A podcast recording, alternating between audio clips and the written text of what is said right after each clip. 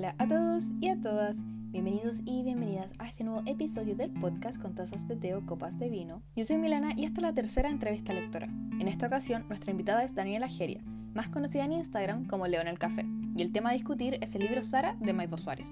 Además, hablaremos de la importancia de las editoriales emergentes, sobre el valor emocional de los libros y acerca del machismo en el Premio Nacional de Literatura.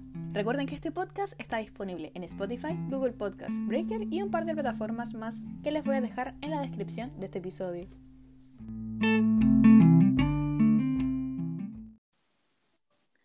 Eh, sí, démosle, tú, tú me llevas por la conversación. Sí, ahora te doy la bienvenida, Daniela. Eh, nunca había estado en este podcast, por lo menos. Nueva invitada. Eh, totalmente mm, eh, feliz de la, de la invitación y, y nada, pues, ansiosa a ver qué, qué va a salir de esto. Sí, esta es la tercera entrevista lectora. Te voy a pedir que te presentes con los siguientes datos. ¿Ya? Tu nombre, tu edad, tu signo zodiacal y tu té o tu vino favorito. Oh, ya, a ver. Mi nombre em, es Daniela Geria. Mi signo zodiacal es Libra. Por lo menos el de, el de la luna, ¿no? Que creo que es él como el que manda. Creo que sí. Porque- y porque siempre te preguntan, ahora está como de moda preguntarte también el ascendente. Y tengo un ascendente que me carga, que es cáncer. Eh, em, me habías preguntado también la edad, ¿no? Sí. ¿O no? Ya, tengo 31. Y mi té o vino favorito, yo me iría por el vino y en realidad uno de los vinos que más me gusta tomar es el Pinot Noir, que es este vinito que se toma bien helado eh, y lo puedes disfrutar perfectamente en el verano, que, que es donde más me gusta tomar, por supuesto, este vino. Mira qué bien, me encanta. Casi toda la gente que había venido antes había elegido té. Sí, también es que está, también siento que está bien in eh, tomar harto tecito, pero yo soy bien honesta, a mí me gusta el vino, así que vamos con Sí, el vino. está bien, no hay problema. Sí, he pensado en, en que le- leo en el café, a veces cambiarlo por leo con vino o algo así, yo siento que Ay, pero puede ser la dualidad. la dualidad, es verdad. Sí. Esta- a esta altura de la pandemia, en- bueno, café y vino, eh, de todo, ¿no? Sí, cualquier cosa para sobrevivir. Sí. Creo que ahí respondí todas, ¿no? Sí, está bien. Ya, Daniela. Vamos a empezar la entrevista. Son 10 Ya. preguntas. Y Oh, wow. para la gente que está escuchando, eh, después vamos a hablar sobre Sara de Maibo Suárez, idealmente sin spoilers. Porque igual creo que no es muy. O sea, no creo que te arruine la experiencia lectora en ningún momento. Sí, estoy de acuerdo. Ya. Eh, que es claramente lo primero. ¿Cuál es tu casa de Hogwarts? Oh, ok, espérate. Ya voy a decir algo. Esta, me gusta esta pregunta porque no la puedo responder. Oh, ¿de verdad? Ya, ya, sí. Y eso pasa, eh, Milena, y lamento decepcionar a las personas que están escuchando esto, pero eh, yo solo leí eh, el primer libro de Harry Potter y, y- y la, Harry Potter y la piedra filosofal, y yo hasta ahí llegué.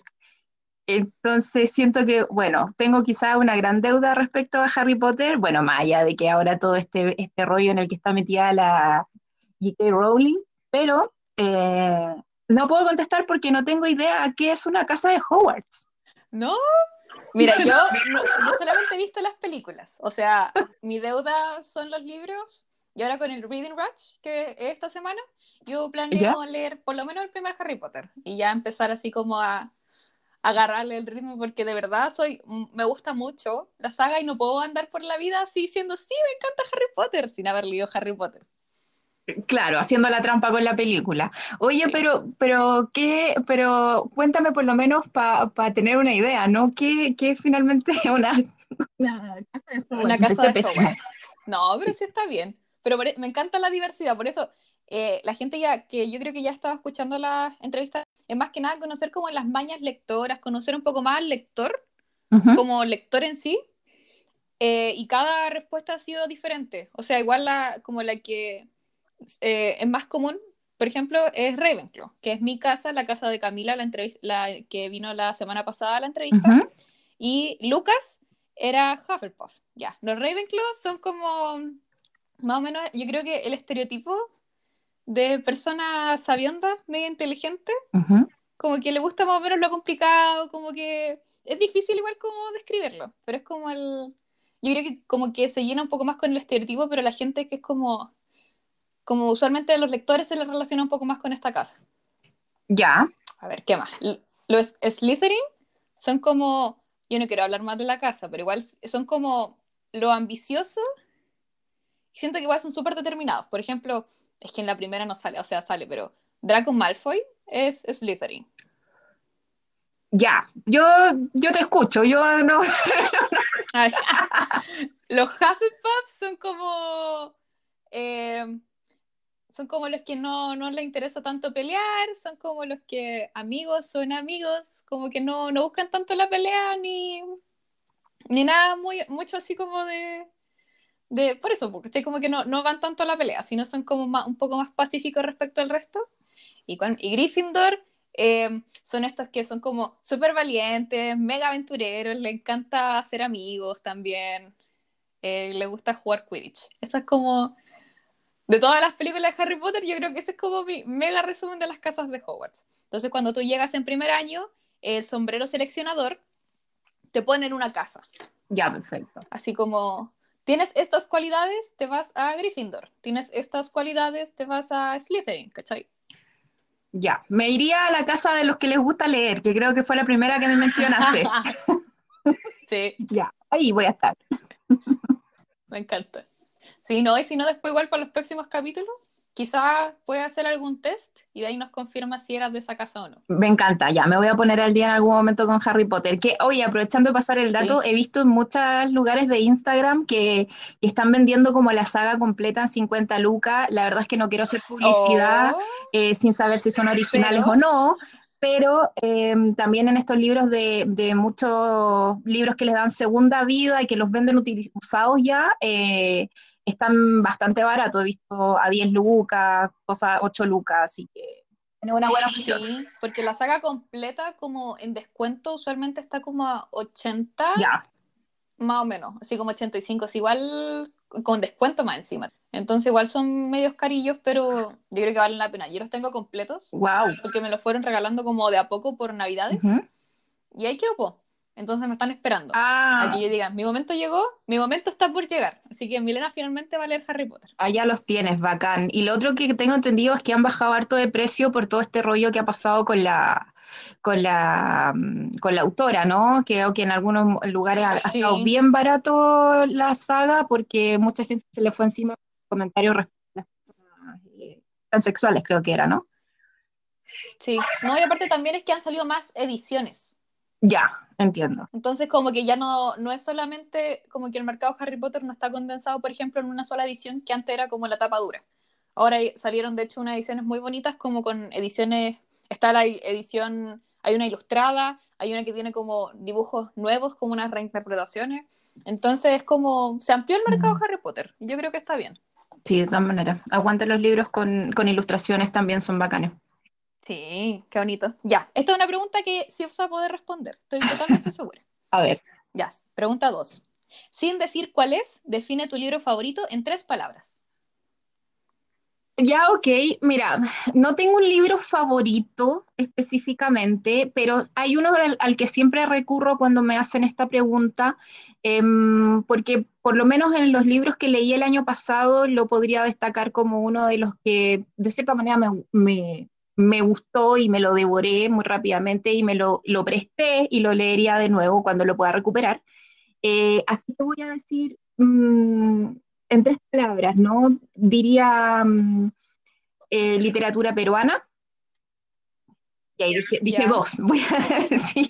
No, pero concepto ya, tres conceptos, dejémoslo así. Voy a decir Perú.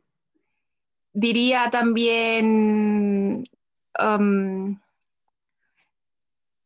separación y también diría mm, em, sexualidad.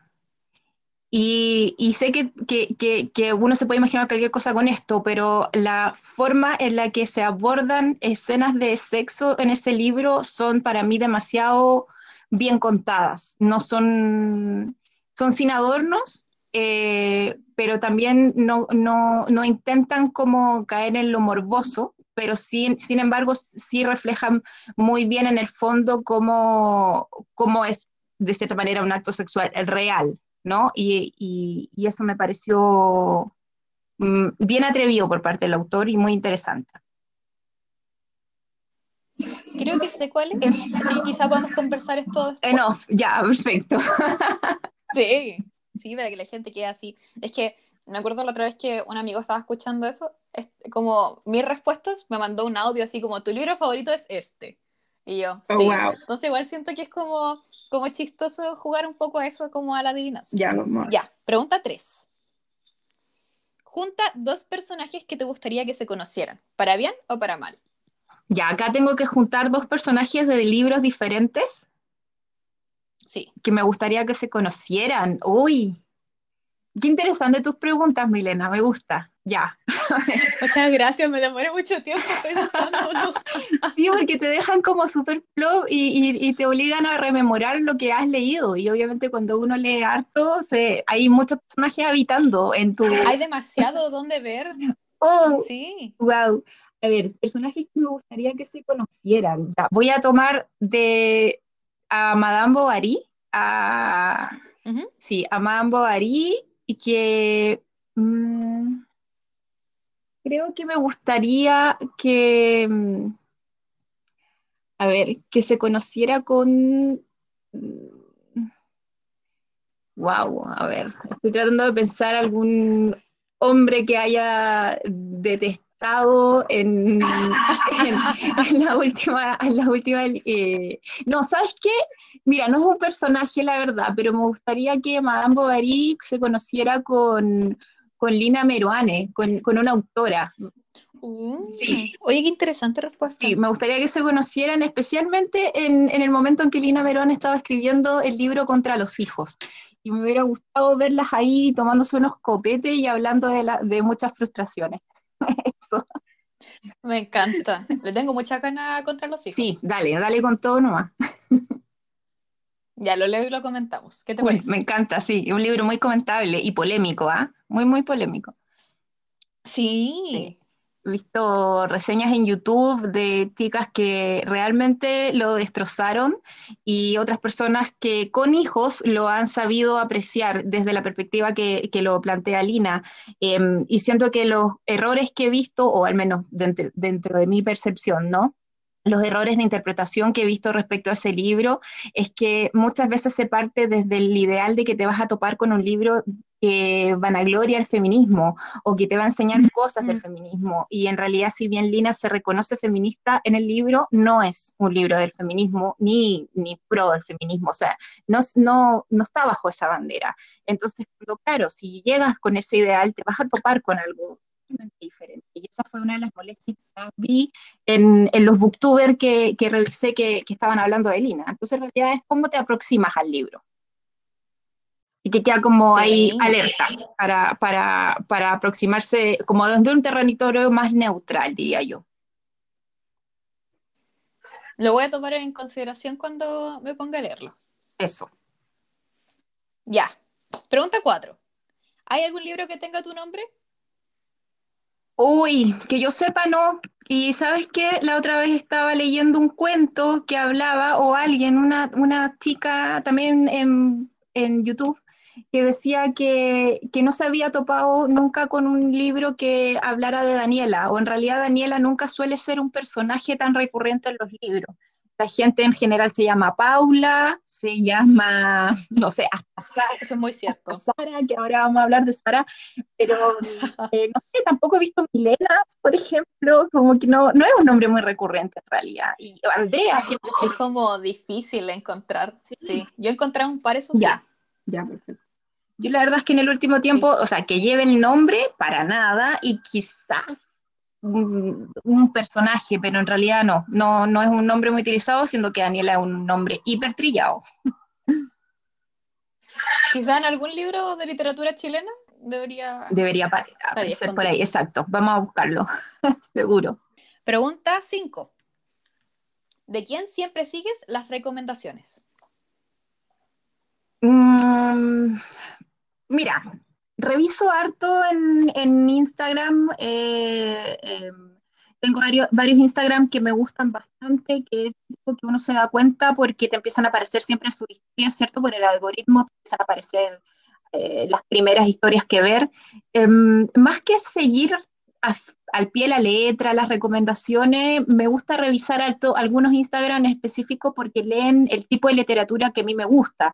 De hecho, no sigo a personas que, por ejemplo, lean mucha fantasía o muchas sagas porque no es el tipo de literatura que me gusta. Em, pero yo mencionaría, por ejemplo, a Paula, lectora de Metro, que creo que la, la, conoce a estas alturas y, y, que lee mucha narrativa contemporánea chilena y que es dentro de eso donde están mis mayores intereses focalizados ya desde más o menos dos años o un año y medio atrás. Entonces, mencionaría a ella, también, por ejemplo, quien lee bastante y me gusta porque de repente sale con cosas interesantes, es, es la, la, no recuerdo el nombre de ella, pero es Navegando entre Libros.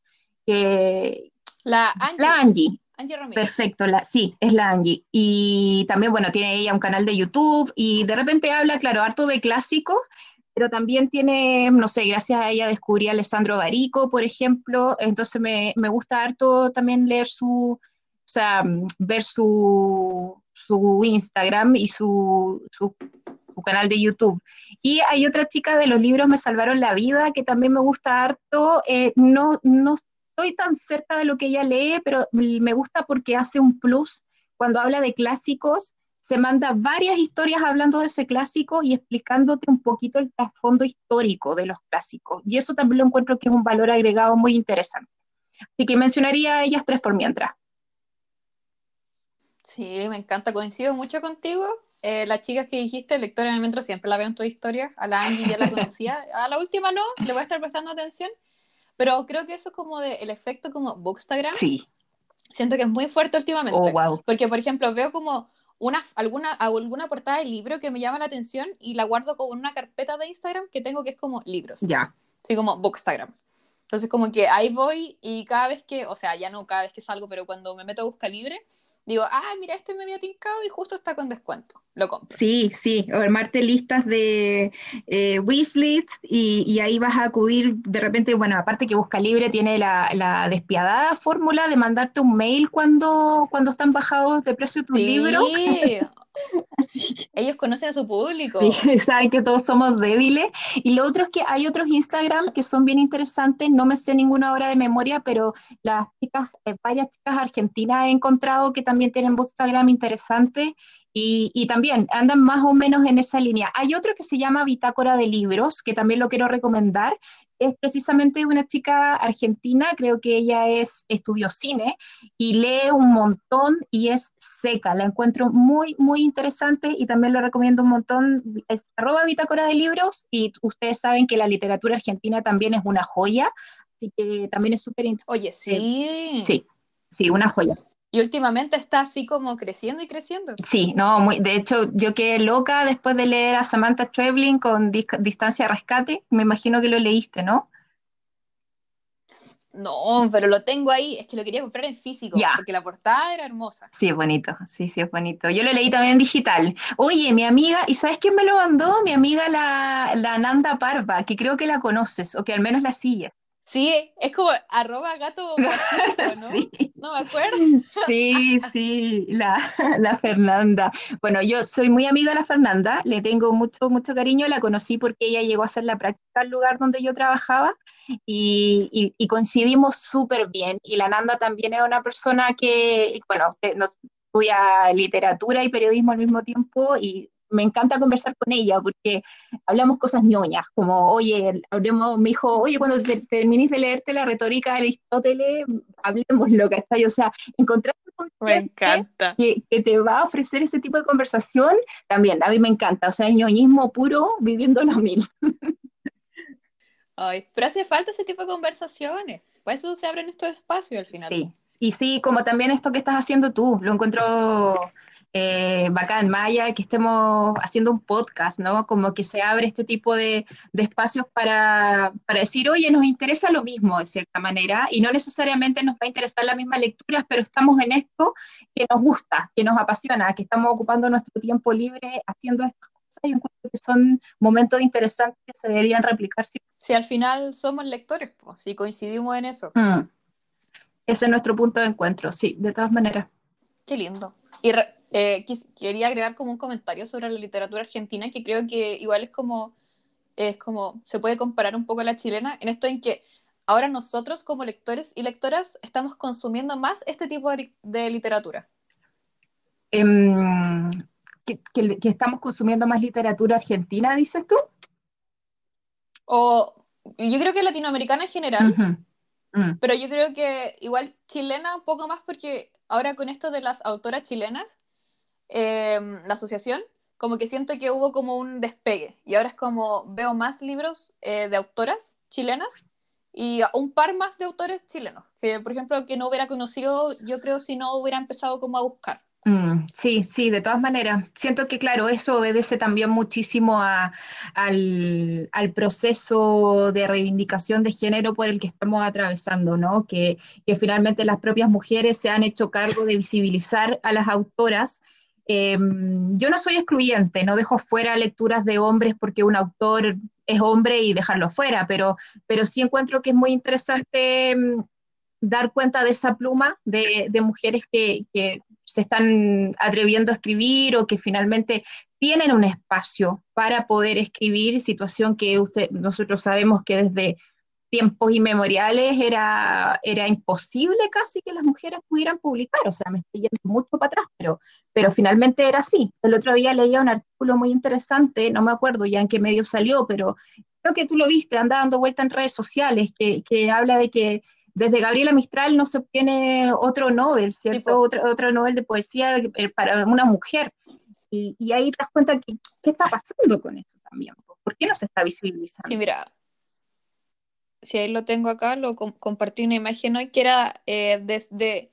Ay, ¿sabía usted que 54, de 54 ganadores del Premio Nacional de Literatura, solo 5 han sido obtenidas por mujeres? Ah, sí.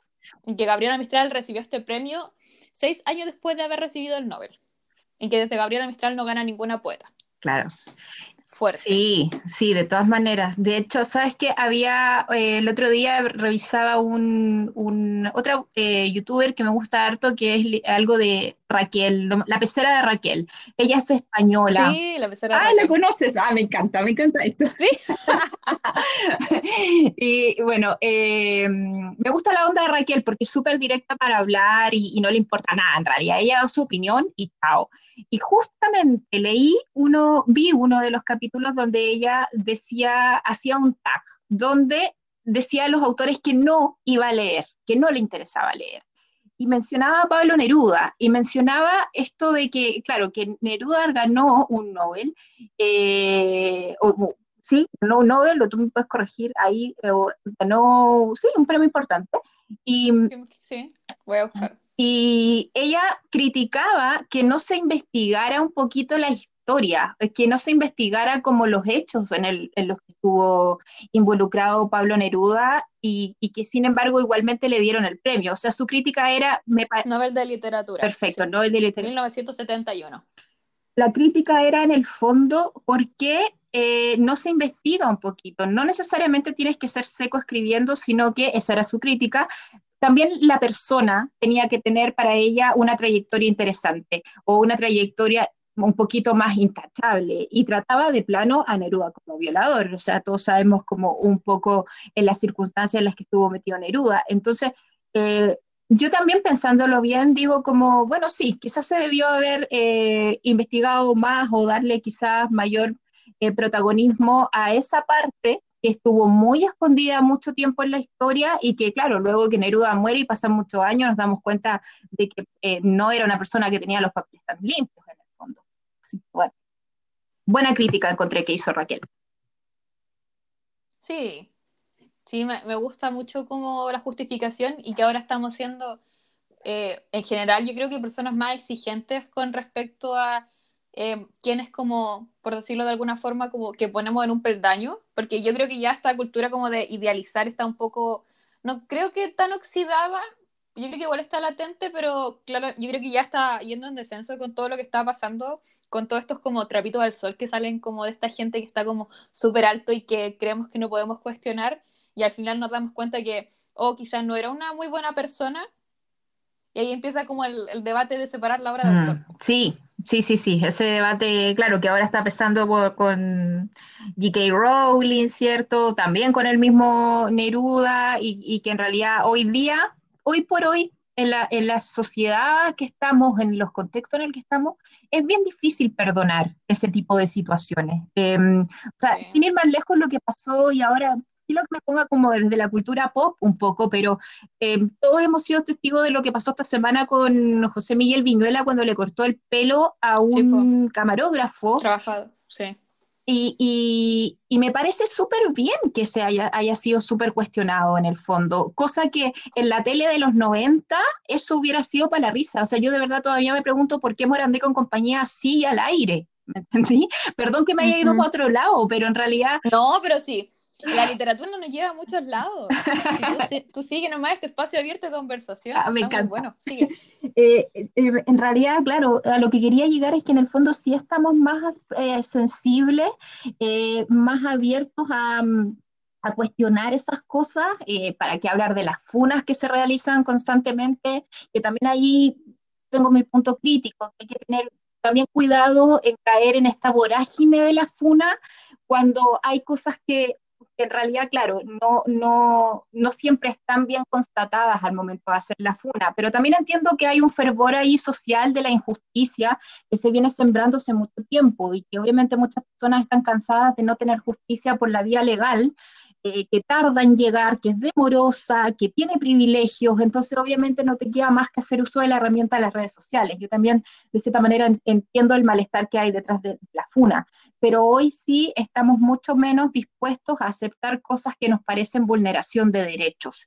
Y, y eso también me parece, bueno, eh, una, un poco una evolución, sin caer, eso sí, en, en la intolerancia. Hay que tratar siempre de, de separar, de separar esas cosas, que a veces hay cosas que parecen imperdonables y que en realidad tú decís, bueno, uno también se puede equivocar. Yo también trato de ponerme en el lado, no, no estoy, no, no me refiero a violaciones No, ni nada por el estilo, sino que me refiero No, pero errores. Es que eso Errores. no es un error.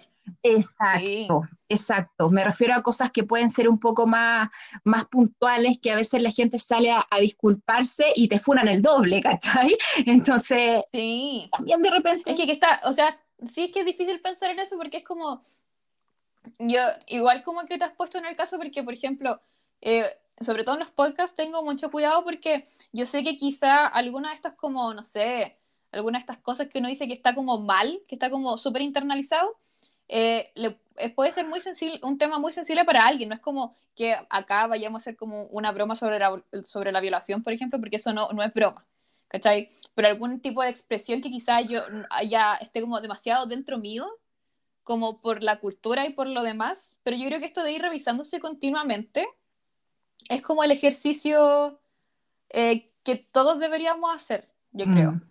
Porque evidentemente todos nos podemos equivocar en algún momento. Yo puedo decir algo y me puedo equivocar y voy a salir con la cara llena de vergüenza, pero voy a pedir disculpas porque es lo que corresponde, porque creo que si eh, seguimos con esto de que ya, si uno se equivoca, uno tiene que pedir disculpas porque es, es lo que es- tiene que ser. Y si pedimos disculpas es porque reflexionamos sobre, sobre nuestro actuar, porque tenemos que ser personas críticas para poder criticar al resto mm. como con nosotros mismos y para el resto, porque si es como va, a- o sea, un solo lado, eh, como que no avanzamos tampoco. Sí, sí, estoy totalmente de acuerdo. Eh, te obliga a ser más cuidadoso con lo que uno dice. eh, pucha que hay que tener cuidado en redes sociales, con lo que uno publica, Sí. con lo que uno dice, a quién te está siguiendo, no siempre sabes qué, qué intenciones tiene detrás una persona que te sigue, tener ese cuidado en cuanto vas a exponer de tu vida, si tienes un Instagram temático, por ejemplo. Em, y yo que eh, también hacía alusión a este caso, no sé si te acuerdas de este, creo que era eh, un periodista, un corresponsal, que cuando estaba cubriendo las manifestaciones por el asesinato de George Floyd en, en Estados Unidos, mencionó eh, que, que, las personas blancas como él, de cierta manera, no podían ah, salir tranquilamente a la calle. Y a él lo funaron muchísimo. Y él salió con un video pidiendo disculpas y lo funaron de nuevo. Entonces, yo ahí... Ah, yo no sabía eso. Sí, yo vi el video donde él se disculpaba, un video más o menos, no sé, tres minutos, eh, hacía una, una, una, disculpa bien concisa y bien precisa, eh, y sentí que también él tenía la oportunidad, como lo que estás diciendo tú, ¿no? De, de decir, bueno, lo dije mal, lo dije, no lo dije como de la forma correcta, y también eh, me pongo en el lugar de él, porque digo, esto sí fue un error probablemente, y todos tenemos derecho a rectificar ese, error. Eso es lo que yo creo.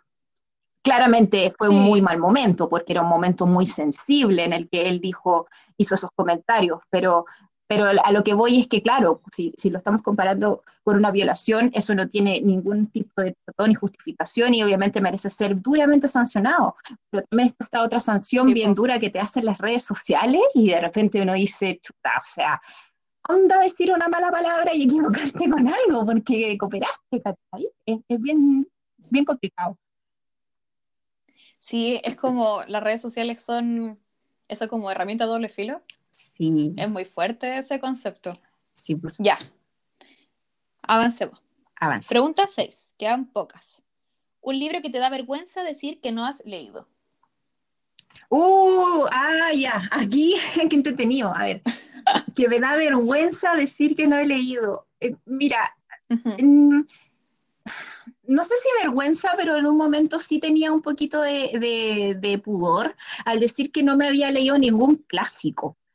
Eh, ya que, que, que, claro, que hay, que hay muchos libros que ya mucha gente leyó respecto a los clásicos y yo en realidad no había sentido ningún interés, pese a que en el colegio tuve muy buenos profesores que me hicieron leer muchos, muchos libros, pero no sé, me sentía absolutamente ignorante de, de por ejemplo, la misma Madame Bovary o de Jane Austen o cosas así como que en realidad cachando nada, ¿cachai? Entonces, claro, de repente cuando uno se quiere quizás decir, bueno, soy súper lectora, casi como que hay que hacer un checklist y decir, ya, pero ¿te has leído clásico? Sí, eso mismo te iba a decir.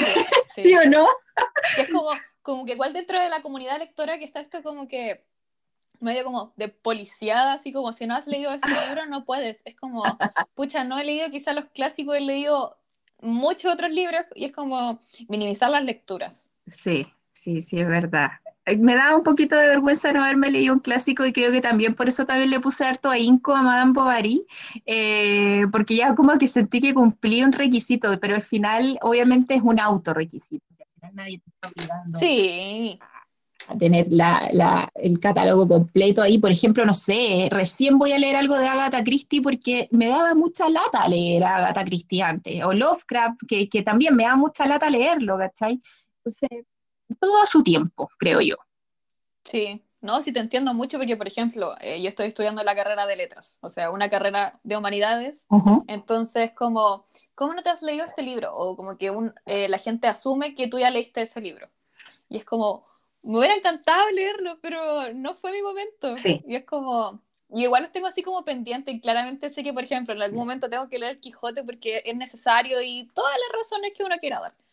Pero igual siento que tiene que ser como, uno tiene que sentir que es el momento porque si no, no creo que sea una muy buena lectura. Como obligarse a leer. Sí, sí, totalmente de acuerdo. Si al final el libro yo creo que se cultiva eh, durante el momento que lo estás teniendo en la mano, en el sentido que vaya entrando en calor con el libro, te vas relacionando, relacionando con los personajes, y si donde quieran, no podéis meter a la cama, si vais a leer en la cama, no podéis meter a la cama cualquier cosa, tampoco podéis meter cualquier libro. Esa es la analogía que yo haría. Me encantan todos esos conceptos. Los voy a tener, pero anotadísimos, así como ley de vida. Oh, me encantó. Me encantó. no tengo nada más que decir. Cuidado con lo que metes a tu cama, incluyendo libros. Me encanta. Oh, lo voy a dejar anotado Ya, oh, no puedo ver ese concepto, me encanta. Ya, pregunta 7. ¿Ordenas tu librero de alguna manera en especial? Eh, sí, estoy, mm, cuando me puse de plano a leer, así como voy a volver a traer a la Daniela ñoña de cuando chica y ahora que, que trabaja y se autosustenta se puede comprar sus libros. Eh, Muy bien. Dije, voy a, mm, voy a ordenarlos. Y tenía en un tiempo que compré, compré, compré y ahí estaban. Eh, y ahora lo que hice fue, y me, me, ha resultado harto, es poner atrás de mi estante eh, todos los libros que ya leí, algunos los mandé a la casa de mi mamá, porque comprenderás que en un departamento tampoco hay tanto espacio, y los que, los que no he leído y que compré el año pasado, antepasado, los tengo bien visibles, para que me estén mirando, ¿cachai? Para cada vez que voy a, mucho, al living te digan, oye, aquí estoy, no te sigas comprando porque estoy acá y eh, desocupé un librero que tenía en otra parte de la casa, lo puse en el living y también ahora puse todos los nuevos que me he comprado en una fila y todos los leídos en otra. Entonces, lo siento súper buen ejercicio mental en el sentido que no me engaño. Me doy cuenta cuántos libros tengo pendientes por leer, pero también me premio al mirar esa filita que se va rellenando con los ya leídos. Y eso me ha funcionado un montón. Oye, qué bien. Qué buen sistema, me gustó mucho. sí, recomendado, totalmente. Qué útil.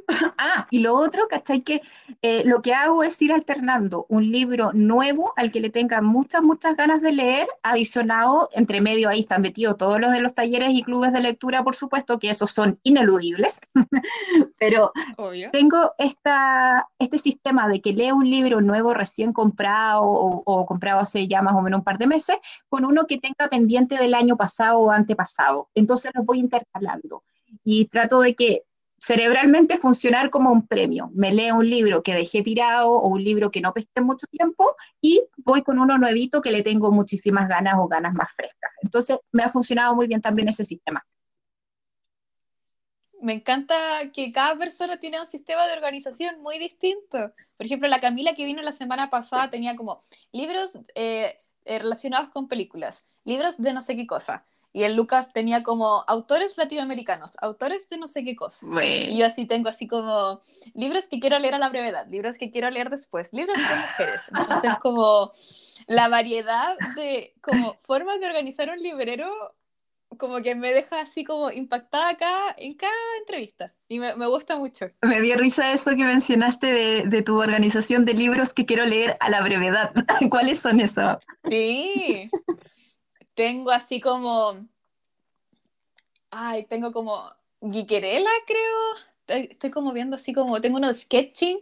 Tengo uno que se llama La Peor Parte. Tengo uno de Alberto Villarreal. Tengo. Hoy saqué un par horas. Tengo, me parece que el de la María Luisa Bombal. Estoy viendo mi librero en mi cabeza. Ya. pero tengo así como. Los que de verdad, así como. En cualquier día puedo decir, te toca a ti. Y lo agarro. La parte de abajo es, por ejemplo, así como libros que son gruesos, que tengo, por ejemplo, algunos de Laura Gallego y de la editorial Vergara, y abajo son los que puede, no estoy segura y quizá. Ya. Entonces, como, están ahí. Sí. Mira. Así como, todo tiene su orden. Oye, mira, puede, no estoy segura y quizás son hartas son como subcategorías dentro de una categoría. Sí, del mismo librero, sí tiene varias partes. Me encanta, sí. Ya, pregunta 8. Clásico latinoamericano favorito. Uh, no, pésima, eh, pésima. A ver, dame algunos ejemplos. No sé, por ejemplo, Lucas dijo eh, 100 años de soledad, me parece. Eh, la Camila dijo em, Crónica de una muerte anunciada, porque era el único que había leído. Y yo mm. también dije 100 años de soledad porque a mí me gusta mucho. Ya, mira, se me viene a la cabeza eh, La tregua de Mario Benedetti. Eh, lo leí hace mucho tiempo, pero recuerdo que me gustó harto y, también quizás podría decir, pero ya no, este ya no es un clásico en realidad, sino que es como un... No, pero dale. Eh, a mí no me gusta eh, este tipo de autores y, probablemente muy difícilmente vuelva a leer algo de él, pero me gustó mucho Travesuras de la Niña Mala de Vargas Llosa. Em, te digo, eh, no creo que vuelva a leer algo de él, pero ese libro en particular le tengo un valor sentimental, lo mencioné la otra vez en, la conversación con The Libro Show, porque me lo regaló mi mamá, mi mamá no es una persona que lee, no lee nada. Entonces, eh, que haya elegido ese libro y, que haya dado en el clavo y que me haya gustado, me pareció también eh, una, una sensación bastante bonita. Creo que más bien lo asocio a un recuerdo pero ya como hablando de algo bien conocido, diría La tregua de Benedetti. Qué lindo lo de tu mamá. Sí, sí, tengo buenos recuerdos. Qué especial.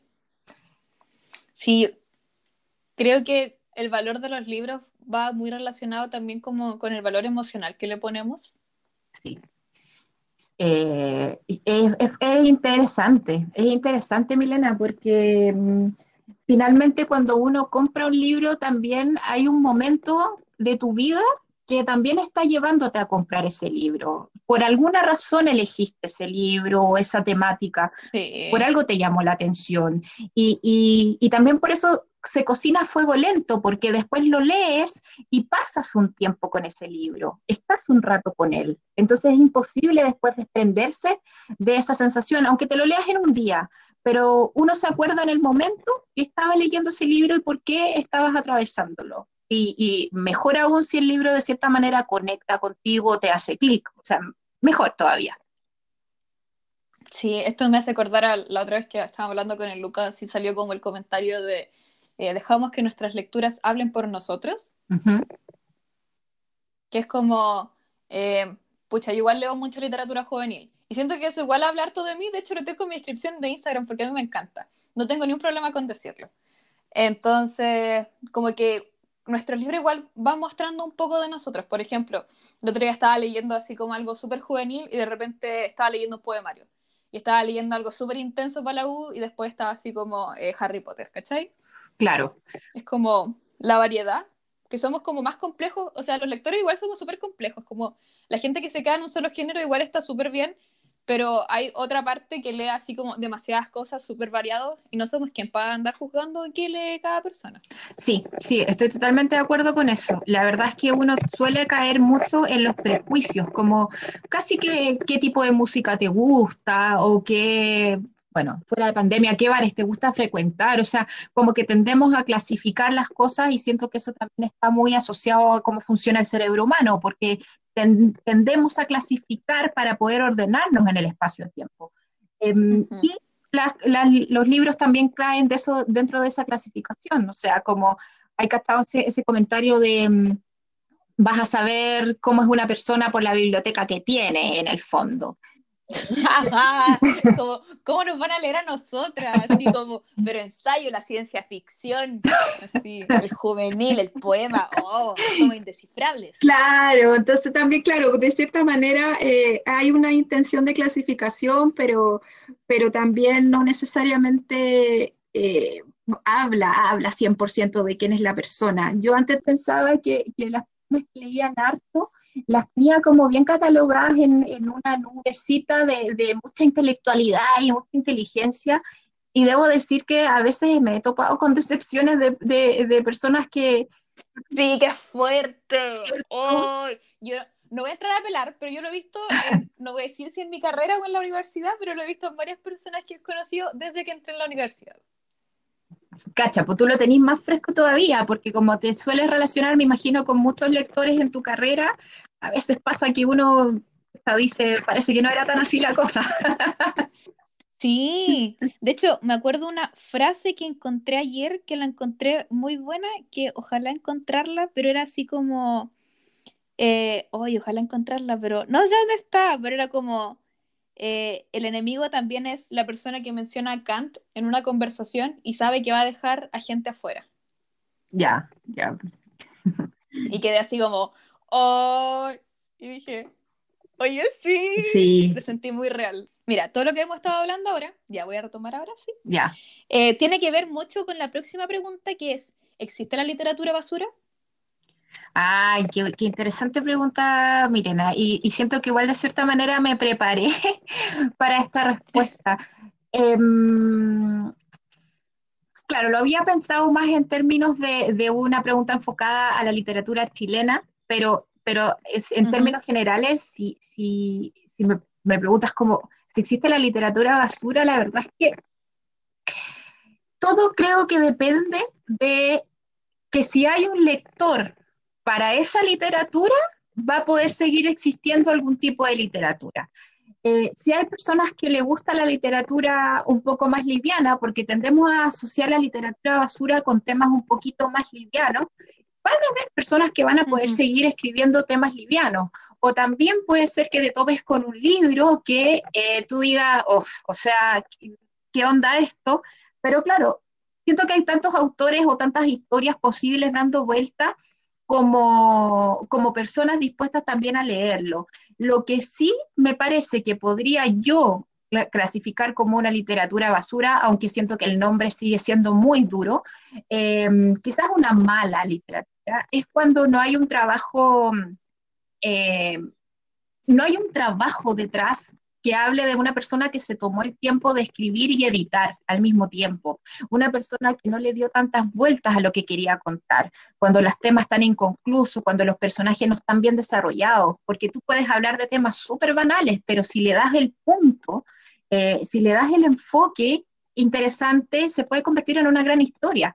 Entonces, en realidad, la literatura basura yo lo asociaría más a que no hay un trabajo detrás consciente de hacer algo que podría de cierta manera tener algún valor agregado. O decir, esta persona no trabajó para nada en su libro y, escribió por escribir, o hizo ese cuento por, por, contarlo en el fondo.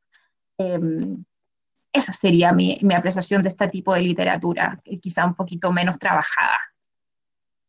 Me parece muy interesante tu respuesta porque siento que esa es la respuesta que se ha repetido más. ¿Ya? Es como a la literatura que le falta corazón.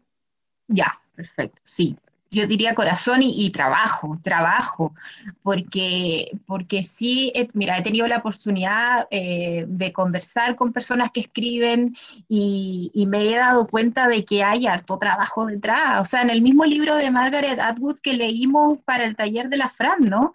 Eh, te das cuenta que el trabajo de escribir es arduo, no es llegar y sentarse a teclear sino que implica un proceso interno, implica que las personas investiguen, que se sienten frente al computador con la página en blanco.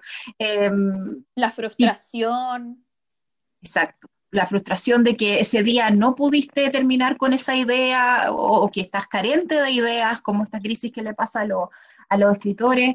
Entonces, em, claro, corazón, pero también trabajo trabajo, tal cual, para que las cosas terminen bien hechas. O sea, yo siempre digo, si vas a empezar algo, termínalo eh, de la mejor manera posible. O sea, ser la mejor dentro de lo que se pueda ser la mejor leyendo si vas a leer y termínate el libro, a menos de que ya no podáis más en el fondo, pero, pero tratar de no dejar las cosas a su suerte. Y cuando hay textos que te das cuenta que son dejados un poquito a su suerte, es cuando yo digo, mm, ya, creo que no voy a volver a leer nada de esta, de esta persona, por ejemplo.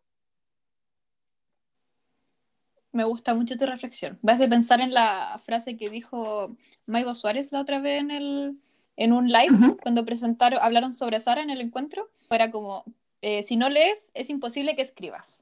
Y me hizo mucho sentido.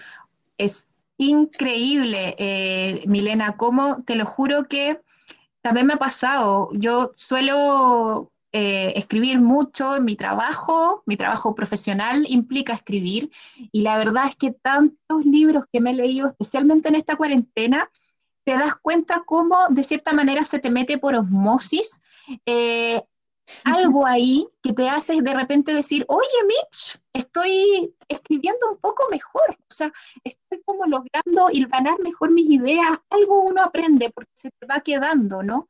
Entonces, que estoy completamente de acuerdo con lo que dijo Maibo Suárez, también muy recomendado el libro de Margaret Atwood que se llama eh, La maldición de Eva, buenísimo porque te das cuenta de todo este proceso del escritor que me gusta mucho porque no es un libro pretencioso, es un libro, me, me parece, no es el típico libro que está escrito desde el ego del escritor, sino que es un libro que me parece bastante centrado dentro, dentro de lo que dice. Tú dices, bueno, sí, hay pega detrás, hay harta pega detrás del ejercicio de escribir.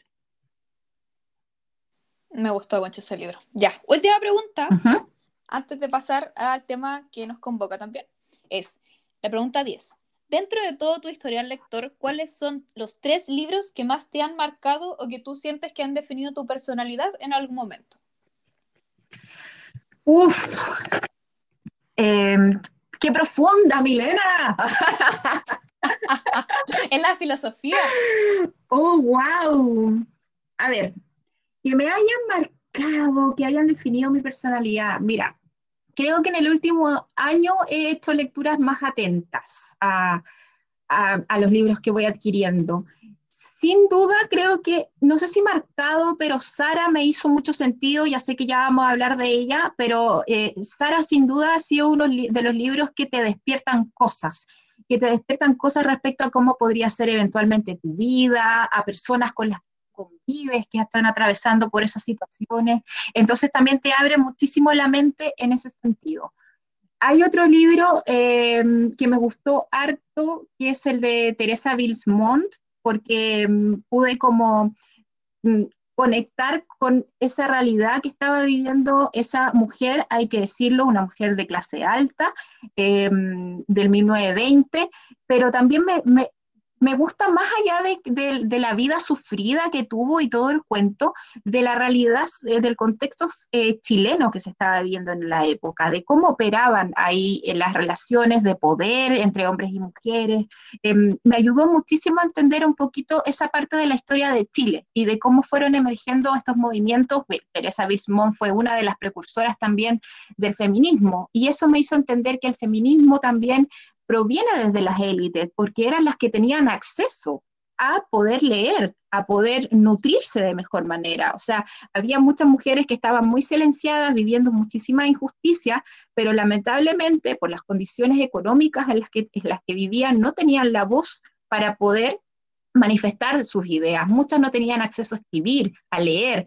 Entonces, mujeres como Teresa Bilsmont hicieron, eh, democratizaron un poquito esta situación eso también me, me, marcó mucho porque en el fondo me logró llevar a entender algo que yo estoy tratando de mirar muy desde la vereda del frente, que es el feminismo, porque trato de tratarlo con mucho cuidado, no llegar y, aventurarme con una consigna, sino que estudiarlo, cómo funciona, entender las distintas ramas que hay dentro, entonces me, me ha ayudado muchísimo en ese contexto. Y también mencionaría un libro que me gustó mucho, que bueno, es el de, el de Lina Mervane contra los hijos, que en realidad es un ensayo, em, y que también me parece que tiene una visión con la que yo concuerdo muchísimo. Yo, yo no, no soy mamá, eh, la verdad es que no, no sé si, si en la vida lo sea, pero, pero más allá de que venga a reforzarme lo que yo quiero encontrar en esas páginas, que sé que es así, entiendo que puede ser una crítica, ¿no? Como esta, esta autora te está contando lo que tú quieres leer. No, siento que en realidad ella expone un montón de cosas y tú ahí te puedes quedar con lo que te, con lo que te haga sentido o lo que no. Entonces sí siento que hay mucho realismo en sus palabras, lo dice sin adornos y eso también es algo mucho que valoro de los autores, que no, no están adornando las porque además es un ensayo. Leer ensayos me ha ayudado muchísimo también eh, a nutrirme, porque los ensayos suelen traer mucha bibliografía. Entonces vais saltando de un lugar a otro. El de Margaret Atwood también. Vas saltando de un lugar a otro y dices, wow, hay mucho acá por conocer. Eso tiene relación con lo que dijiste antes, por el trabajo que hay detrás. Sí, escribir un ensayo de, no sé, aunque sea de 100 páginas, ya es una pega enorme y hay que tener mucho cuidado porque hay que ser muy coherente, hay que tener un, punto de inicio y un punto de final muy claro a dónde quieres llegar, tratar de cierta manera de validar la hipótesis que están planteando, la tesis que están planteando en el libro, no se te escape ninguna arista entre medio, que, no que, quede todo bien cuadradito. Entonces, ese trabajo que al mismo tiempo es ñoño y que yo admiro tanto, eh, me gusta mucho. Lo que sí quiero empezar a leer ahora pronto son crónicas. Eh, me quiero tirar con, con, crónicas, tengo entendido que igual hay cronistas chilenos muy buenos y que eh, hay uno que habla, por ejemplo, de los crímenes que ocurrieron en Alto Hospicio. ahora me, un amigo me prestó uno que se llama como equipaje de mano o algo así, que también quiero leer. Así que creo que también por el, por el lado de las crónicas podría ser un, una nueva arista que me gustaría explorar y que sin duda me, va a ayudar muchísimo también para mi profesión. Vamos a estar atentos a tus recomendaciones. Cualquier cosa que quieras decir, este es un espacio abierto para que quieras venir, o sea, que vengas cuando quieras aparecer. y te dejo la invitación para que nos comentes después cómo vas con tus crónicas. Muchas gracias. Especial de crónicas. Especial de crónicas, sí. Ya. Yo sé que ya dijimos las 10 preguntas, pero quiero agregar una que es la que va a dar paso a la conversación, que es, eh, y finalmente, ¿por qué estás aquí hoy para hablar de Sara? Uh, a ver, estoy acá hoy para hablar de Sara porque tú me invitaste muy amablemente y, yo agradezco este espacio, Milena, porque mm, uno suele pensar como, oye, soy una lectora más de los que está dando vueltas, ¿cierto? Y, quizás mucha gente, yo entiendo que mucha gente tiene muchas cosas interesantes que decir. Entonces, desde ya me siento muy, muy contenta por, porque me hayas tomado en cuenta. O sea, estoy acá porque tú desde tus inquietudes, desde tus intereses abres un espacio eh, que de cierta manera también es divulgación de cultura, también de cierta manera es divulgación de lecturas.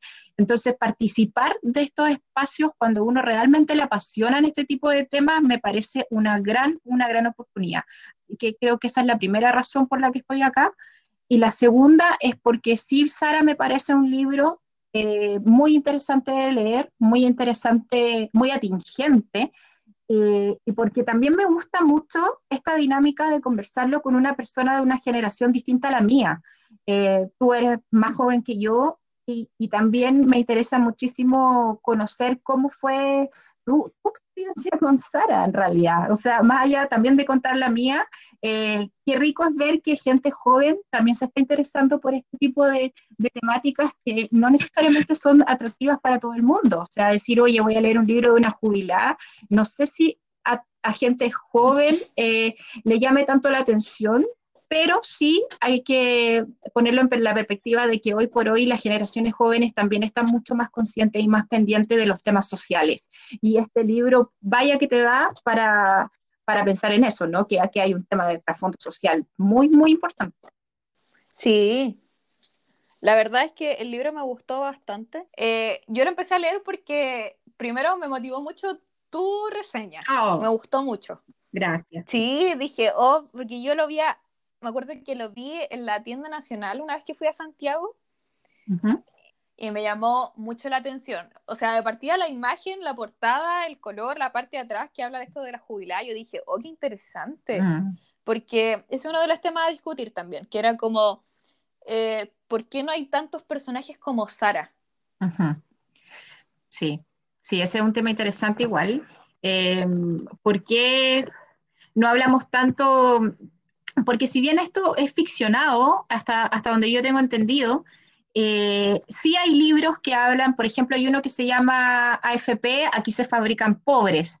Está el otro también de la, de la um, Alejandra Matus, que es el, el, el libro de la, que habla también de, la, de las AFP, de cómo funcionan. Eh, pero claro, verlo desde esta perspectiva quizá un poquito más amigable, que sea un poquito más ficcionado, pero sin embargo que siga hablando de este tema detrás, eh, de las jubilaciones y de cómo nuestros viejos finalmente viven unos días horribles eh, después de, salir de sus trabajos, eh, de cómo el sistema de cierta manera los abandona, de cómo sus familias los van abandonando, me pareció también una aproximación muy inteligente por parte de Maipo Suárez. Sí, yo creo que en esto de que sea ficción, eh, le da, entre comillas, como el permiso de ser sumamente crudo igual. Porque hay unas escenas que son durísimas de leer. Yo me puse a llorar en una historia porque dije, no podía creer lo que estaba pasando y subí la historia así llorando. Y May Suárez las vio y después me las comentó y me dio mucha risa. Y así como, oh, me vio llorando. Pero que bien, así como que vea lo que dice su libro. Exacto, sí, sí. Entonces yo creo que ese era como el primer punto de discusión que quería hablar. Era primero que nada el libro en sí que es la construcción del personaje. Que como, ¿qué te llamó la atención en general del personaje? A ver, varias cosas, la verdad. Siento que Sara está muy bien construido de partida. O sea, me parece que casi esto podría ser, primero es muy verosímil. Me parece que casi que podría haber Maibo haber tomado la experiencia de alguien y haberla plasmado sin cambiar nada. Eh, me parece que hay una muy buena construcción del personaje. Ahora, yendo al personaje en sí, creo que Sara es una mujer que que finalmente toda su vida ha sido de cierta manera muy coartada, pero también coartada. Me parece que también hay que entender que, que, ella viene de una situación muy de clase media, ¿cierto? Con una historia de un matrimonio bastante desagradable, eh, que más encima no sabe cómo lidiar con su hija lesbiana y que aparte ha pasado toda su vida en una empresa. O sea, tiene ya todos estos factores que de cierta manera para ella han sido complicados a lo largo de su vida. Y lo que me pasa es que esto se cuesta solo al principio, porque luego el libro arranca con, con, todo lo que le pasa a Sara después de jubilarse, ¿cierto? Después de que de cierta manera prácticamente le piden que se vaya de la empresa. Y acá pasa algo súper interesante, porque siento a, a Sara la siento como una niña, la siento como una persona que sale al mundo, pero cuando sale al mundo se topa con todas las cosas con las que ella operaba obsoletas. Ya no sirve nada de lo que ella eh, había aprendido durante el cautiverio en una empresa durante 30 años. Y eso lo refleja Maibo Suárez de una manera muy inteligente con el currículum.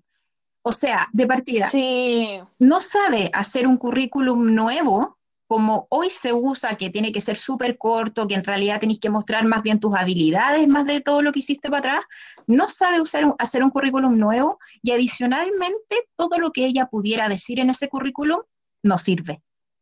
Entonces, súper fuerte sí. lo que le pasa ahí a Sara. Siento que igual es como una especie de metáfora, como que ella finalmente es la que ya no sirve. Y es lo que nos va contando igual a lo largo de la historia, esto de que eh, literalmente le pidieron que se fuera de la empresa. Mm porque ya había alguien que la reemplazó y había alguien que, entre comillas, hacía mejor la pega y al final terminó siendo como la jefa. Sí, sí. Y, y, y claramente es algo en lo que todos probablemente nos vamos a ver enfrentados. Y, eso por eso también siento que el libro te, te apela tanto, porque eh, eh, yo lo decía en mi reseña, es una realidad ineludible para muchos, muchas personas, o sea, para un gran porcentaje de los chilenos y chilenas en este minuto. No, no, no es tan sencillo eh, jubilarse y no es tan sencillo tampoco ir viendo cómo vas envejeciendo en un lugar y te vas convirtiendo más bien en un estorbo en una, en una persona que ya no es tan operativa y te van reubicando para que puedas hacer alguna cosita por acá, por allá, pero al final ya no eres tan útil. Lo otro que me, me, gusta de Sara, y en esto también retomo la idea de que la muestra como una niña, o al menos así lo interpreté yo, es esta ilusión que tiene de hacerse amiga de la vecina. Eh, ¡Ay, me encanta la vecina! de, la relación entre ellas dos Sí, sí, sí, es, bien interesante porque ella le viene a, funcionar como un espejo, a mostrarle todo lo que ella ya no puede ser, pero Sara está como, no lo quiero decir en un sentido peyorativo, pero está como un perrito, muy ansiosa, ¿cierto?, de volver a tener estas nuevas experiencias emocionantes y todo. Cae en su propia fantasía de hacerse amiga de la vecina joven un poco obnubilada por la belleza, por la juventud de esta chica joven, incluso al punto de muchas veces sentirse sumamente ridícula, porque no, no cabe en la realidad de esta chica. Hoy cuando se siente ridícula, qué dolor. Sí, sí. Qué dolor. Es muy triste. Me, me, puse muy triste, muy triste. Es muy triste. Concuerdo mucho contigo, sí. Eh, bueno, sin afán de, de, hacer spoiler, pero para que eh, entiendan lo que estamos refiriendo, es que Sara llega con una, con una torta en algún momento, ¿cierto? Con un queque. Con un queque. Era como de zanahoria, sí. naranja, le compró como un bordecito, lo preparó para tomar once con la vecina. Sí, y, y nada, pues se topa con, con, la vecina en su onda nomás, pues, con sus amigos, o sea, un carrete de gente treintañera, en otra galaxia, en otro universo, y claramente eh, eh, es un golpe, es un portazo de decir, Sara, eh, no, no entras acá, en el sentido de que no calificas para estar en este lugar. La forma que Maibo también te lo cuenta es muy desde lo que siente Sara y no cuesta nada también empatizar con su sensación. Estoy pensando, estoy viendo las anotaciones que tomé en el encuentro con Maibo Suárez, uh -huh. un encuentro de lectores eh, que hicieron por Instagram, y ella describía un poco a Sara como la planteas tú, como esta especie como de niña. Uh -huh. Decía que era como ingenua, un poco temerosa, eh, que no tenía muy claro como lo que quería al final como con su vida, era soñadora, eh, tenía mucha envidia dentro de sí, pero igual tenía un humor que es destacable. Mm. Sí, sí, también eh, es, es, heavy eso, ¿no? Porque incluso llega a rozar con, con atisbos de la maldad que se van gestando dentro de Sara. Me, pasa que a Sara no la puedes odiar. Eh, es un personaje que no puedes decir, oye, esta vieja, ¿cachai? ¿Qué onda? No, no puedes odiarla eh, porque, porque desde el primer minuto la, la Maibo muy inteligentemente te va mostrando como toda la realidad que subyace y por qué Sara se termina convirtiendo en Sara. Em, pero obviamente Sara hace cosas que, uno directamente considera que no son correctas y sin afán de justificarla, de repente dice, bueno, no sé, eh, eh, hay una desesperación ahí dentro por obtener cosas que afuera, cuando sale al mundo exterior, después de trabajar tanto años en una empresa, no encuentra. Eh, todos sus, sus frase que está tan de moda hoy en día con el tema del COVID, todas sus ideas se derrumban como castillos de naipes. Eso es lo que pasa. Quiero retomar un poco la idea, esto es como de que sabemos como que es inevitable que suceda la vejez, como tú ya dijiste en tu, en tu crítica, en tu opinión, pero a la misma vez es como que todos sabemos qué va a pasar, pero es un tema del que no se habla. Mm. ¿Por qué crees que, que como que se evita ese tema en la literatura en general, pero sobre todo en la chilena? A ver, creo que eh, en los últimos años, desde que explota el, el boom de, de No Más FP, que hablaba, tuve la oportunidad de hablar con una socióloga muy interesante hace unas semanas por trabajo, eh, lo sitúa en el 2011, cuando toma fuerza los movimientos sociales, liderados especialmente por el movimiento No Más FP, se empieza a hablar un poco más de este tema. Antes quizás había un poco más de temor, antes quizás la sociedad chilena no estaba tan dispuesta a hablar de estas desigualdades, a hablar de la miseria, los mismos medios de comunicación tampoco visibilizaban tanto estos temas. Eh, y hoy por hoy sí es un, es un tema del que estamos más dispuestos a hablar y estamos un poco más preocupados porque también estas generaciones están un poquito más reticentes a, dejarse llevar por lo que finalmente va a pasar con tu vida en el fondo, que va a ser que te vas a jubilar con una pensión miserable. O sea, de cierta manera esta, esta situación de, oye, no me puedo escapar de que me voy a envejecer y de que voy a tener una pensión miserable, pero por ahora que puedo alzar la voz y decir que eso me molesta, aunque sea un futuro inevitable, eh, voy a decirlo. Entonces siento que hoy por hoy sí estamos más dispuestos a hablar del tema. El tema es que, claro, quizás hay más investigaciones relacionadas con eso, como lo que te decía, ¿no? Mitos y verdades de la AFP de la Alejandra Matu, que es del año 2017, o también Aquí se fabrican pobres, que también es otro libro que habla de la AFP, pero todavía no los insertamos en personajes en la, quizá en la narrativa eh, más ficcionada. ¿Por qué será? La verdad, siento que puede ser una mezcla entre respeto al tema, porque sí que vaya que hay que tener cuidado cuando hablas de estos temas. Son temas sensibles, eh, son temas sensibles y tan duros como hablar de una violación, de ficcionar violaciones, eh, de, hablar de maltrato, no sé, a, los niños también. Son temas que hay que tener muchísimo cuidado. Entonces, si no lo sabes hacer así que con pinzas, también te arriesgas un poquito a una crítica bien dura. Creo que Sara eh, Suárez lo hace con pinzas, lo hace de, de, una manera muy sensible al mismo tiempo. Así que bien porque, porque se haya lanzado con este tema. Sí, igual es, eh, el libro salió en 2019. Eh, Maibo Suárez dijo que era como la guagua más reciente y me encanta el concepto. Eh, me gustó mucho el libro. Entonces quiero pasar como a la segunda parte, como del punto uno, que es como tu experiencia leyendo Sara.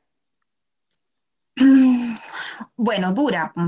Fue una experiencia difícil. Yo empecé a leer Sara como avión al principio, llegué hasta la página 30 y me acuerdo que en ese momento estaba leyendo Madame Bovary al mismo tiempo. Seguí con Madame Bovary, pero no porque Sara no me hubiera gustado, sino que porque me dolió, Sara. Eh, me dolió porque tengo un, bueno, una familiar que, vive con una jubilación y, que sé que es, bastante duro, que, sé que es bastante duro pasar por, esa situación. Em, entonces, cuando te empieza a apelar un poquito a temas personales, eh, es difícil porque lo ves reflejado. Y al mismo tiempo también me dolió porque por la soledad, eh, que, en la que se encuentra Sara. O sea, por más de que ella quería que su hija se fuera, porque, porque también acá hay otro tema, que es como esta maternidad un poquito mal pagada, ¿cierto? Desagradecida. Eh, pero eso, mira, hay una parte, Milena, que había reservado precisamente para, para, para hablar de, de la soledad de Sara. Voy a leer muy cortito. Está en la página 3. No, sí, sí, de hecho, te, te tenía anotado así, fragmentos que te marcaron, por favor. Yo también estoy buscando los míos. Ya, bacán. Mira, la página 33 del libro eh, dice, se levantó a tientas al baño, le pesaban los párpados, se preguntó si no se habría tomado dos veces la pastilla, como cuando salaba dos veces la comida, olvidos de mierda. Orenó profusamente, recordó la basinica de la abuela, llena hasta el borde de un orín espeso, meado de vieja.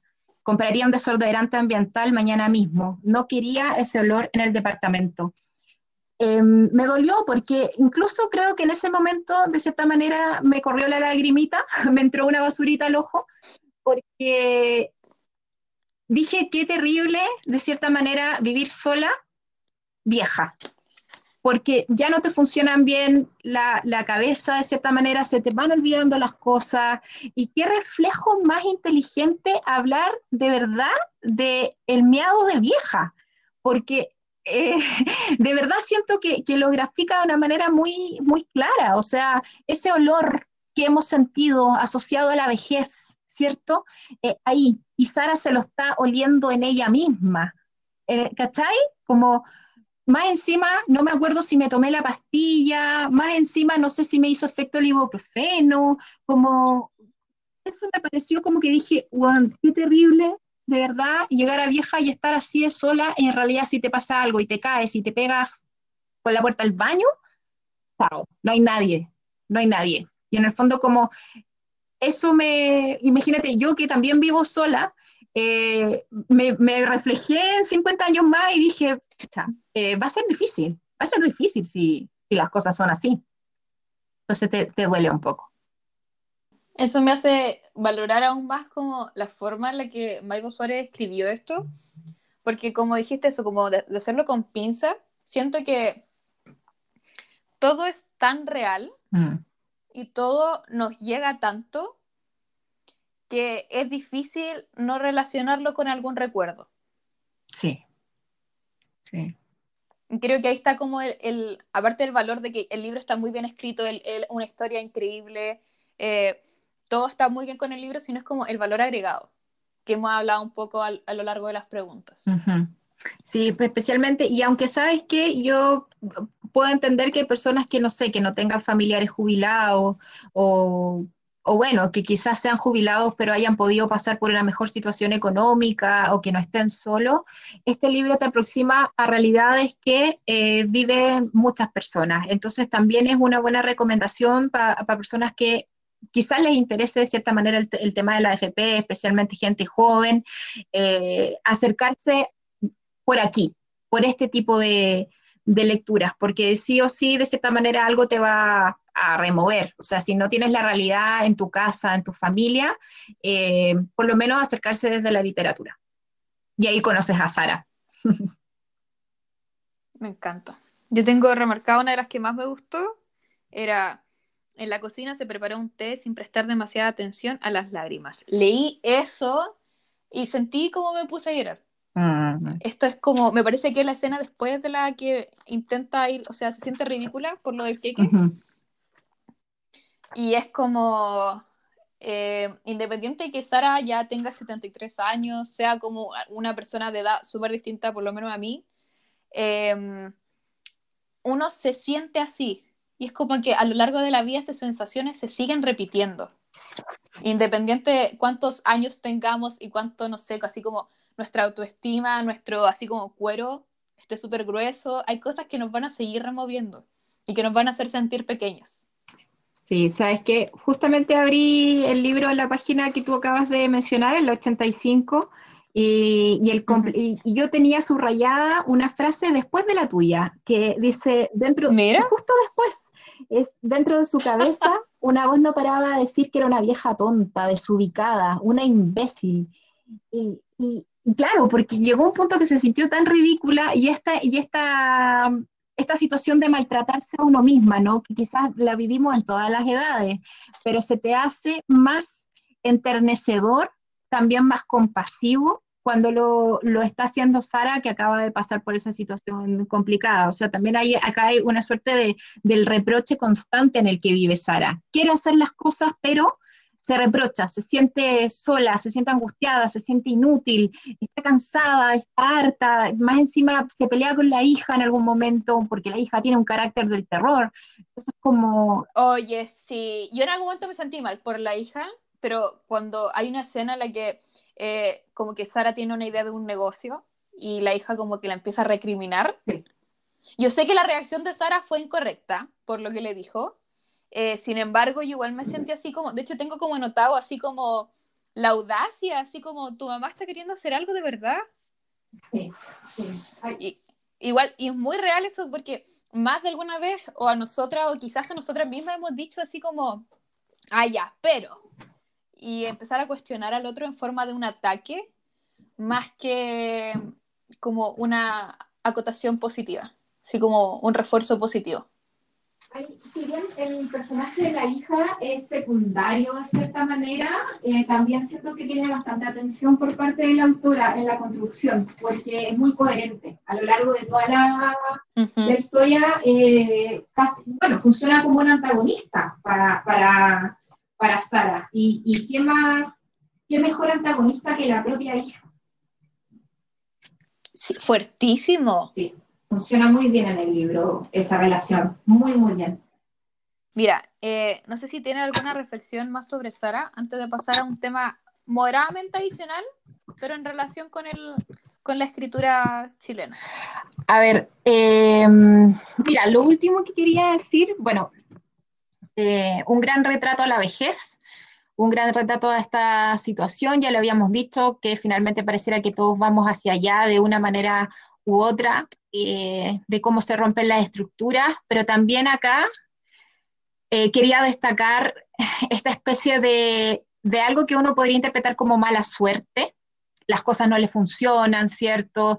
Se muere el papá, pasan muchas cosas en la vida de Sara, pero también este detonante de, de que cae en una estafa piramidal. Y esto es lo último que, que voy a mencionar del libro para no matarlo, pero cae en una estafa piramidal, sin dar detalles, solamente quería decir en cómo también acá refleja de nuevo, ¿no? El sistema.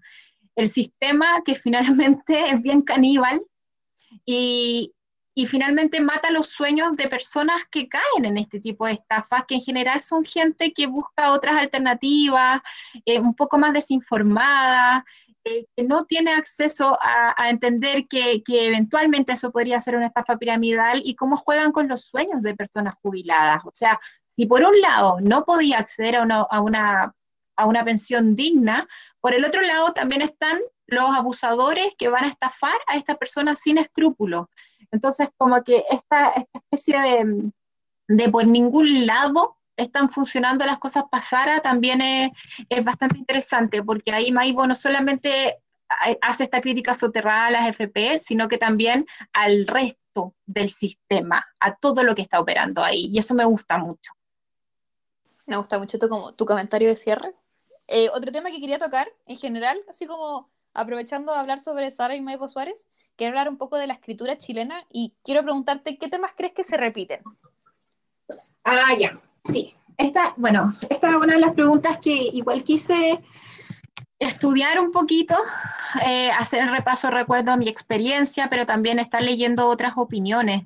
Eh, mira, yo creo que es súper variado. De partida, eh, hay que poner en la mesa que las temáticas que han ido emergiendo en la literatura chilena, al menos yo de lo que puedo hablar más bien es de lo que más leo, que es contemporánea, tienen que ver mucho con la generación en la que, de las que están emergiendo los libros. Y mira, un ejemplo súper claro, por ejemplo, es la generación de la Arelis Uribe, de la Paulina Flores, de la Rumina Reyes, incluso la Valentina Blanco, que son una generación joven de escritoras de 30 años, ¿cierto? Con temas que van desde la diversidad sexual hasta locuras del carrete y también con gran predominancia en la mujer.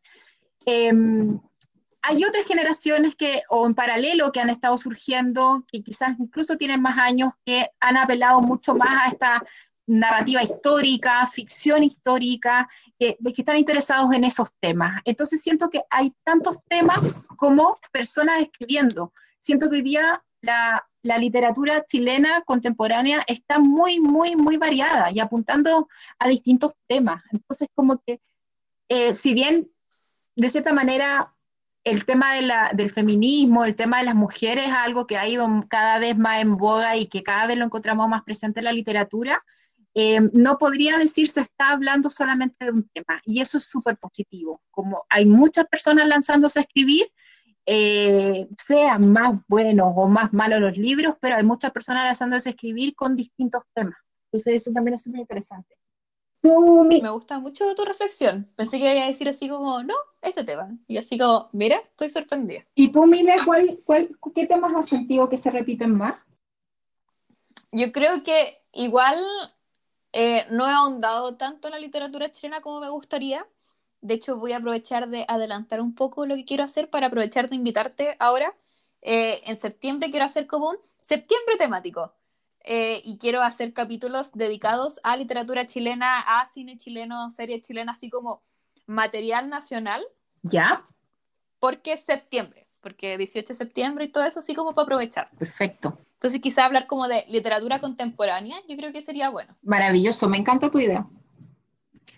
Muchas gracias. Es que dije, yo también quiero leer eh, como autoras y autores chilenos, porque siento que estamos muy pegados con las cosas de antes. En la universidad que uno analiza los poemas de uno no sabe hace cuánto tiempo atrás, o la literatura que está, em, se enfoca solamente como en el tema de la dictadura, que claramente es necesario recordar para que no vuelva a pasar, pero también eh, siento que le quita espacio a otros temas que pueden haber, que igual dentro de un mismo libro pueden convivir perfectamente, pero no hay que quedarse solamente en un solo tema, como dijiste tú. Hay muchos autores, hay muchos libros y hay muchas temáticas por abordar. Sí, sí, de hecho, incluso también había como en lo que había investigado, eh, había llegado a la misma conclusión que tú, que, finalmente nos hemos quedado muchísimo en las escrituras del pasado, ¿no? Como, o en esa narrativa contemporánea chilena que sigue dando vuelta por ahí, que es la de Fuguet, ¿cachai? O sea, como mucha cultura pop en los libros de Fuguet, mucho cine, etcétera, pero, pero que no necesariamente te hace sentido en el día de hoy. O sea, sigue coexistiendo con esta nueva gama o nuestra nueva rama de autores chilenos contemporáneos, autores y autoras, pero, pero no necesariamente eh, hay que seguir apelando a esos textos, sino que también darle espacio a, textos mucho, mucho más jóvenes. Y eso lo ha permitido en gran medida la proliferación de, de, perdón, de editoriales, de editoriales independientes, que son finalmente una de las grandes puertas de entrada, de acceso para, para nuevos escritores. Tiene mucho sentido lo que dices. Lo relaciono y me hace, pero tiene toda la lógica del mundo. bueno, espero que, que, que lo que están escuchando también le haga sentido. no, sí, mucho sentido tiene. Ya, Daniela, yo creo que estamos llegando al final de la entrevista y yo sé que hemos hablado de muchos libros, de verdad muchos, y muchas autoras, muchos autores también, pero te quiero pedir dos recomendaciones que tú crees que es necesario que la gente conozca. Ya, a ver, dos recomendaciones. Bueno, no vamos a... Si quieres más, dale, vamos pero a, dos mínimo. A sacar a Sara porque, porque ya sabemos que es el libro estrella de esta, de esta conversación. sí. Y también porque ya mencioné algunos otros durante la conversación. Así que para hacer algo aparte, mira, voy a recomendar eh, Subversivos de Nicolás Vidal. Subversivos es un libro que, que habla de un proceso histórico de Chile de 1920 me gusta porque refleja bastante bien lo que pasaba en ese momento. Siento que hay una, una voz, voces narrativas muy interesantes porque eh, es un autor que le gusta como mezclar voces narrativas y siento que eso funciona muy bien para darle agilidad al libro. Y también porque siempre es bueno echarle un vistazo a cómo fue la historia de Chile, donde también emergieron poetas muy importantes de esa época. Entonces, yo recomendaría ese libro que le den una oportunidad. que también justo salió a la venta y publicado para el estallido social, así que no habla, obviamente, no aborda precisamente el estallido social, pero sí hubo un estallido ahí muy importante. Y recomendaría algo quizás un poco más liviano, que sería Seda de Alessandro Barico, porque siento que es un libro que se toma como una taza de té. Muy, muy piola, eh, pero muy maravilloso en la forma la que está escrito. Y otro libro que me volvió a la cabeza, porque es cierto que es un libro súper loquillo, es La mujer que compró el mundo, de Elena Rodríguez, es una cubana, y los libros de la mujer rota lo tiene. Lo, yo lo compré en la feria, la última que se pudo hacer antes de la pandemia el GAM. Y me encanta porque es una autora que no tiene miedo a jugar con, la hoja, con el uso del espacio en la hoja, que lo hace muy atractivo. Me encanta cuando los libros finalmente también se terminan convirtiendo de cierta manera en, en un espacio de creatividad con la palabra, no solo en la narrativa, sino que también en el uso del espacio en la hoja y me pareció que Legna es maravillosa, tiene mucha capacidad de hacer lo que quiera con la escritura, pero bien hecho. Así que recomendaría a la mujer que compró El Mundo de Legna Rodríguez Iglesias. Eso sería. Me gustaron mucho tus recomendaciones. A ese último ya le tenía visto, así le, había puesto el ojo hace un tiempo. Y yo creo que después de esta recomendación lo más probable es que lo encargue. Bacán, lánzate con todo y lo comentamos. Ya, me encanta. Daniela, de verdad, muchas gracias por querer participar, muchas gracias por tus reflexiones, por ser súper honesta y por hacer la tarea. Me, sorprendieron mucho tu respuesta y tu investigación, me gustó mucho. Por supuesto, hay que, mm, como dije al principio, ¿no? Ser coherente y tomarse las cosas en serio. Yo me tomé muy en serio tu invitación estoy muy agradecida por este espacio, Milena. Eh, me encanta que, tú como persona joven también seas tan motivada en lo que estás haciendo. Un gusto haberte conocido, aparte, gracias al taller de la Fran, que lo vamos a aprovechar de promocionar, el Leo Solo Mujeres. Em, sí, está invitada la próxima semana. Mira, mira la Fran. Ahí la dejo. Muy bien. Oye, y aparte que se le llenaron al tiro los cupos del siguiente taller. Sí, felicidades. Así que felicidades. Increíble, es que es muy bueno. Es muy bueno. la gente que va a estar escuchando esto y si se inscribió o si después se quiere inscribir, es un taller excelente. Sí, 100% recomendado. Y bueno, nosotras nos seguimos viendo en el de Armario Invisible de Bibliotank. Sí, la próxima reunión es el 6 de agosto. Qué emoción. Y ahí también para comentar el libro Salón de Belleza. Así que eso, Milena. Y bueno, quiero aprovechar de dejarlo invitado a todos a arroba Leo en el café en Instagram. Estoy obviamente leyendo a full siempre y recomendando con la mayor honestidad posible lectura. La invitación está abierta para cualquier otro tema que quieras tocar en el podcast, está disponible, nos ponemos de acuerdo y grabamos. Cuando quieras, por supuesto que sí, aprovechemos la, sobre todo esta, esta pandemia que vaya que nos ha ayudado a mucho, eh, y esto lo digo muy consciente de que hay personas que no pueden hacerlo, eh, por eso soy más agradecida de tener la oportunidad de estar compartiendo estas instancias y teniendo tiempo para leer. Así que muy, muy contenta. Muchas gracias, Daniela. Muchas gracias al público que escuchó hasta aquí. Eh, estoy muy agradecida tanto de la conversación como de la gente que escucha. Y espero verte en un próximo episodio, Daniela. Vale, Milena, un gusto conversar contigo y gracias a todos los que escucharon.